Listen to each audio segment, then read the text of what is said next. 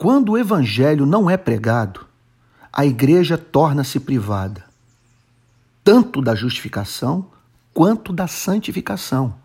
Sem pregação do evangelho, não há perdão de pecados, nem transformação de caráter. Entenda isso. Se Moisés está no púlpito, no lugar de Jesus Cristo, se o pregador dedica-se mais à proclamação de moralidade do que à proclamação do evangelho, se a cultura dessa igreja é uma cultura de desempenho e performance, e não uma igreja composta por homens e mulheres humildes de espírito que confiam mais na misericórdia de Deus do que na sua inocência, não há mínima dúvida que esse discurso moralista da igreja vai se voltar contra a vida dos seus próprios membros. Por pelo menos dois motivos. Primeiro deles é que só o evangelho comunica o Espírito Santo. Sem o Espírito Santo não há santificação. Por isso que o apóstolo Paulo declara na carta aos Gálatas, capítulo 3, versículo 2: Quero apenas saber isto de vós: recebestes o Espírito pelas obras da lei ou pela pregação da fé? O que ele está testemunhando, portanto, nesse capítulo 3, verso 2, é que isso se tornou claro para ele no campo missionário. Foi a pregação do evangelho que liberou o Espírito Santo, que veio sobre a vida dos Gálatas, os santificando e testificando em seus corações o perdão de pecados. Portanto, o Evangelho é o que libera esse poder santificador que a lei não é capaz de comunicar. E não apenas isso. A lei, quando não mediada pelo Evangelho, veja só, quando Moisés não serve a Jesus Cristo, ela faz com que justamente o que ela proíbe se torne motivo do nosso mais ardente interesse.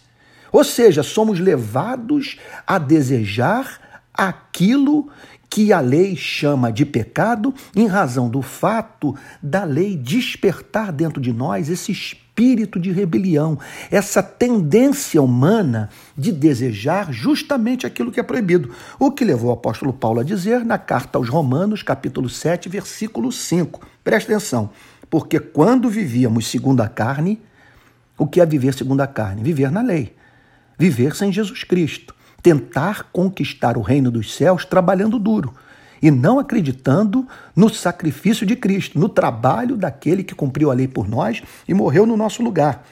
Porque quando vivíamos segundo a carne, segundo os nossos interesses egoístas, segundo essa, essa vida caracterizada por um, por um, um, um domínio dos, dos instintos sobre a mente humana, quando vivíamos segundo a carne, as paixões pecaminosas postas em realce pela lei, ele está falando que as paixões pecaminosas postas em realce pela lei, provocadas pela lei, atiçadas pela lei, inflamadas pela lei, operavam em nossos membros a fim de frutificarem para a morte.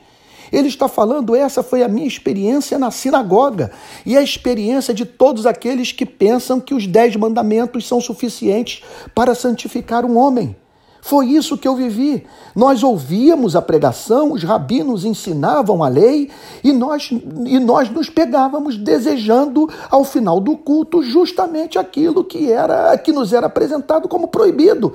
E nos sentíamos ressentidos com Deus, achávamos Deus severo e acabávamos, portanto, desenvolvendo comportamento compulsivo, ob obsessivo. Então, se nós queremos igrejas que não se transformem em ambientes psicopatológicos e de uma moralidade que faz com que os que estão do lado de dentro se tornem piores do que os que estão do lado de fora, sabe? é necessário que o evangelho seja proclamado no poder do Espírito Santo. Aí sim, a alma emancipada da lei, dos terrores da lei, reconciliada com Deus, a mente provando da suavidade de Cristo, o ser pacificado, o Espírito Santo operando num coração grato, aí sim nós podemos falar sobre lei.